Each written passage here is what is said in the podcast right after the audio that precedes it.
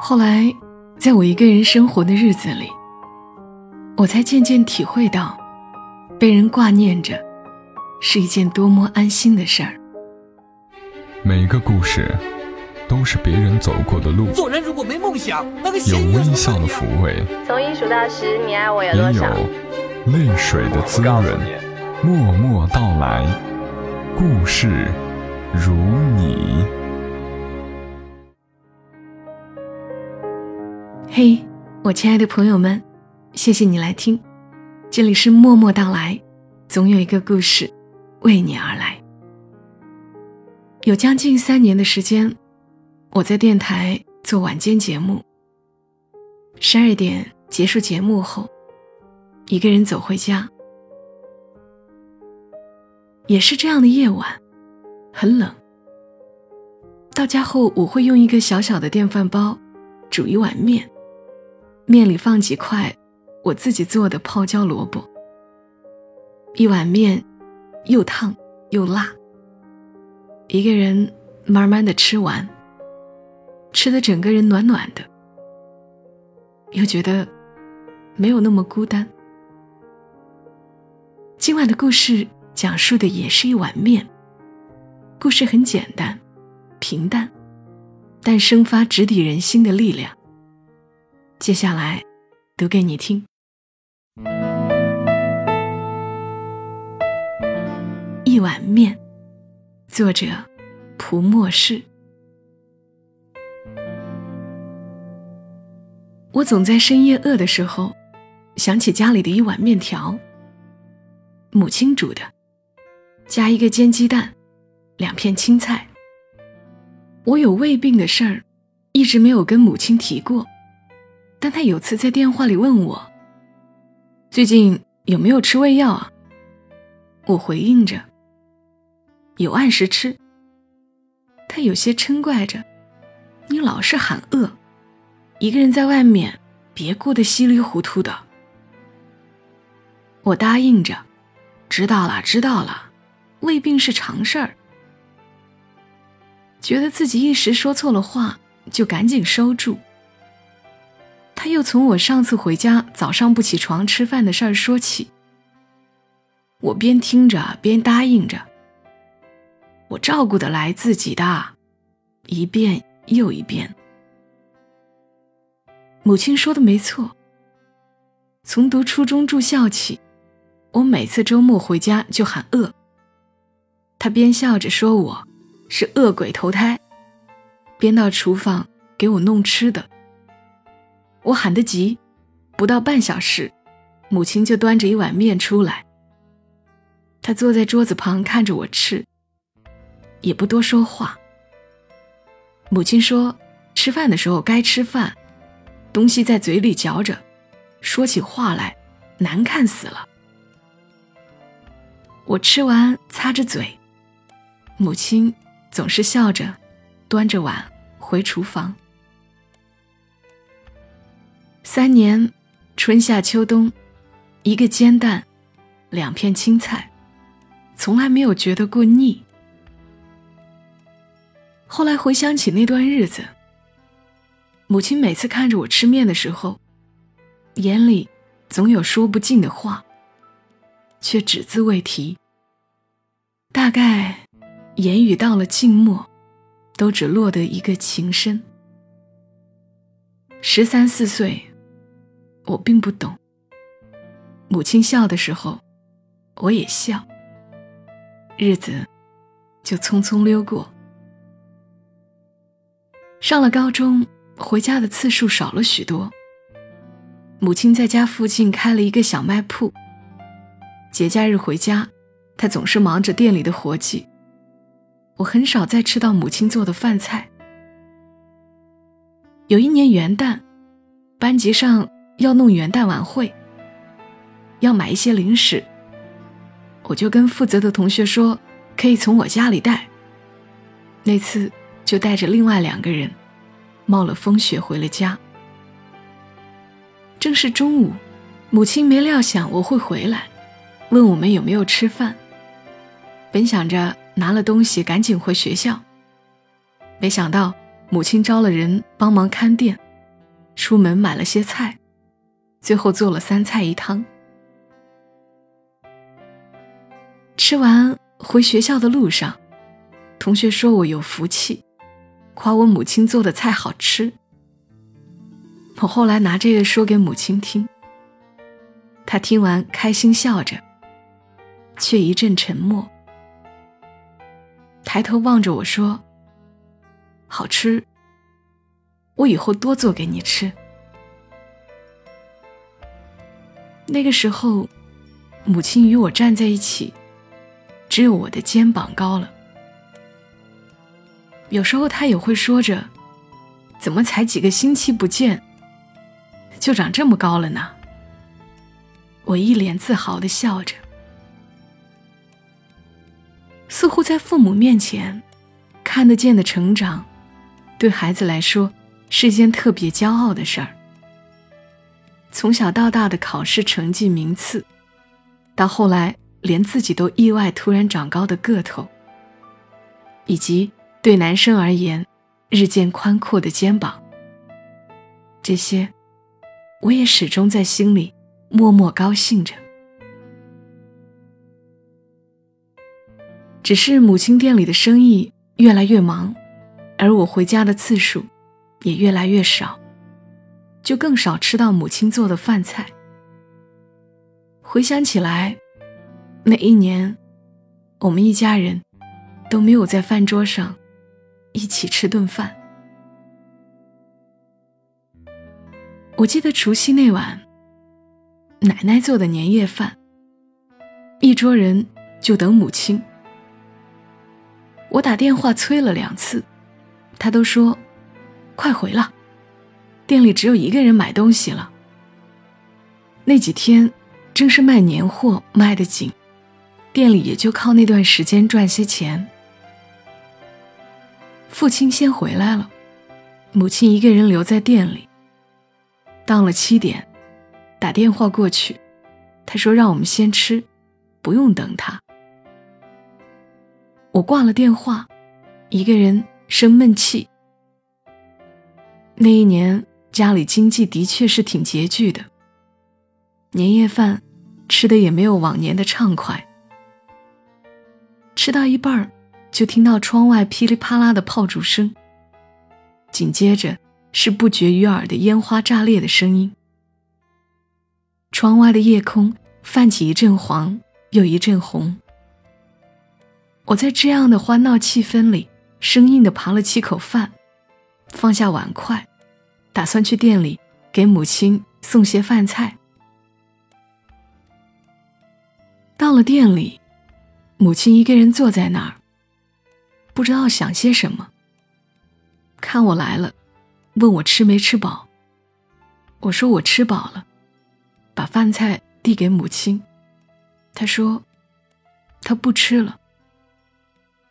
我假装不经意的看外面绵延到天际的烟火，却还是听到母亲嘟囔着，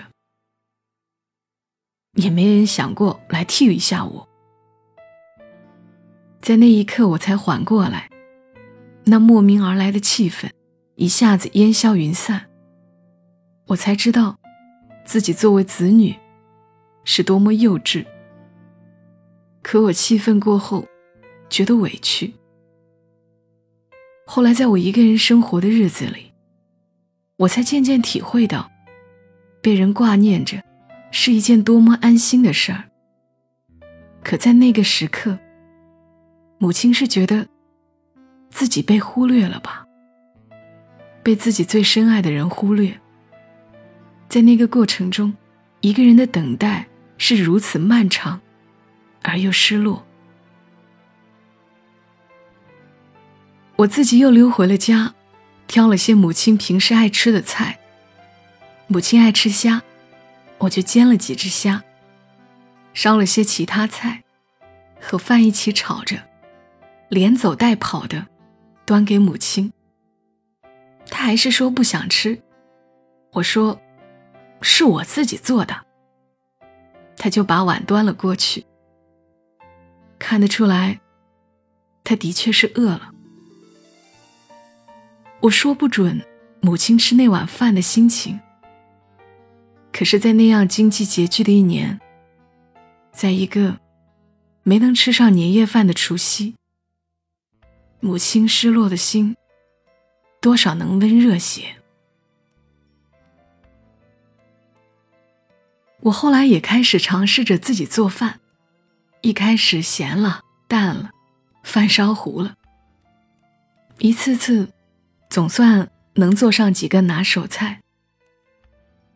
但母亲好像很少能吃到我做的饭菜。高考过后，家里父母之间闹矛盾，那一年，我都很少回家，总是来去匆匆。收拾些东西，打个招呼就出了门。我看得出来，母亲是有话要说的。他站在一旁看我收拾东西，眼神疲倦。那个时候他都没我肩膀高了，也不抬头看我，只是站在我身旁。我上楼，他也跟着上楼。最后出门的时候，很生硬的说着：“路上小心啊！”我坐在公交上，不敢回头看。我怕看到母亲的身影越来越小，怕看到她一个人站在道路旁，孤零零的样子。但我还是有几次没忍住。她站在人海中，是如此的单薄。我的眼眶也湿过几次，却始终不敢哭。我怕我一哭出来，所有逞强出来的担当，一下子就坍塌。我自知母亲那个时候需要的是一个依靠，而不是一个诉苦的人。家里沉闷的气氛凝了半年，始终没有散去。最后，父母选择离婚。母亲她说：“她不明白，我为这个家付出了那么多，最后却是这个结果。”他那段时日，神情总是恍恍惚惚的，常常深夜给我打电话，问我最近过得好不好。我都听他说着。回答着说：“好。”他有时会跟我说：“对不起。”我至今想起都觉得难过。我不知道母亲为什么会觉得对不起我。那段日子很漫长，每天都提心吊胆的过着。我每天晚上会一个人到操场去跑步。有天跑了四五圈，给母亲打电话。她似乎已经睡了，语气疲倦。聊了些我的近况。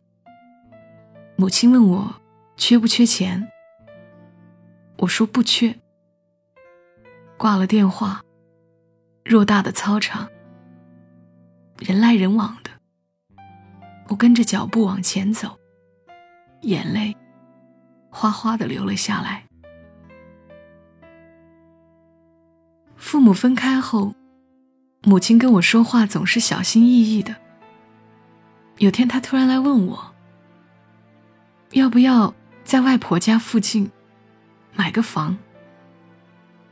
我玩笑说着：“拿什么去买房啊？”没想到母亲认真说着：“可以先付个首付。”我顿了好一会儿，问着。不能先租房吗？再缓两年。母亲沉默好一会儿，我以为是信号不好，轻轻喂了一声。那头干咳了一下，先找个地方安定下来吧，有个家。母亲说出“家”这个字的时候，我又鼻子一酸。我还能漂泊几年，但母亲不能啊。我应允着说好，抽空会回去看看房。在后来的通话中，母亲渐渐跟我聊起了她的近况。办公室里多了一束百合，回出租房的路上遇到一只泰迪，钥匙掉了。语气没有了往日的疲倦，有时聊着聊着，竟笑了起来。也许我们都在相互掩藏，可总归在那乱成一团糟的生活中，找到了出路。我后来也一个人租了房子。自己做饭，有时候也会想，会不会我做一道菜的时候，母亲那一餐也是做了那道菜呢？并不是没有这种可能性。我切菜的方式是向母亲学的，却总没有母亲切的细。我这样想着，倒也觉得一个人做饭，并没有那么孤单。不知道母亲会不会也在做饭的时候想到这一点。兴许，她也觉得自己没有那么孤单了。我母亲生我的时候早产，那个时候她还不到二十岁。小的时候我身体弱，三天两头的去诊所，常常是深夜发烧，母亲就抱着我。沿着河畔，裤脚被露珠沾得湿透了，分不清脸颊是汗还是泪。母亲就在那样寒风愈见凛冽的夜晚，在皎洁的月光下，脚步急促的往前。他第一次觉得哭不出声音来，只觉得怀里的生命是他的一切，如此沉重，而又如此珍贵。这几年，我愈加明白，我与父母之间，总有一方追不上另一方的步伐。我记得有一年，母亲忙完很晚回家，晚饭也没有吃，我让他等等，去厨房给他下了一碗面，一个煎蛋，两片青菜，端到母亲面前。热气腾腾的，他吃完，我问他：“好吃吗？”母亲说：“好吃。”他会记得这种味道。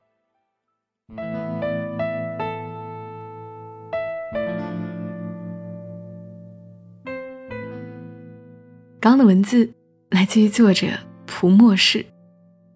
我很早就看了这篇文，隔了很长时间。我还记得，作者的母亲，除夕夜一人看店的那个情节。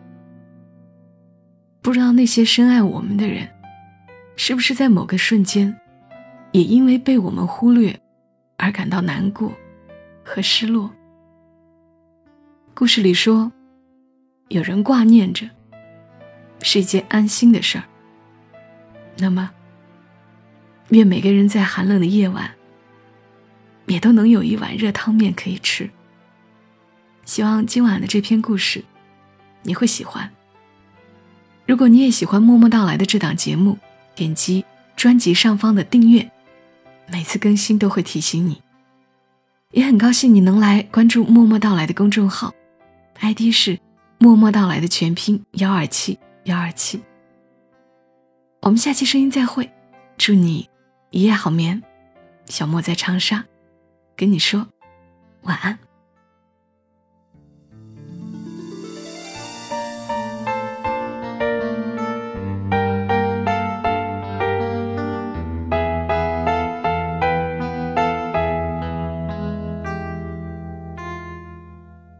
如果你喜欢这期节目，麻烦你帮忙转发到朋友圈，让更多的人听到。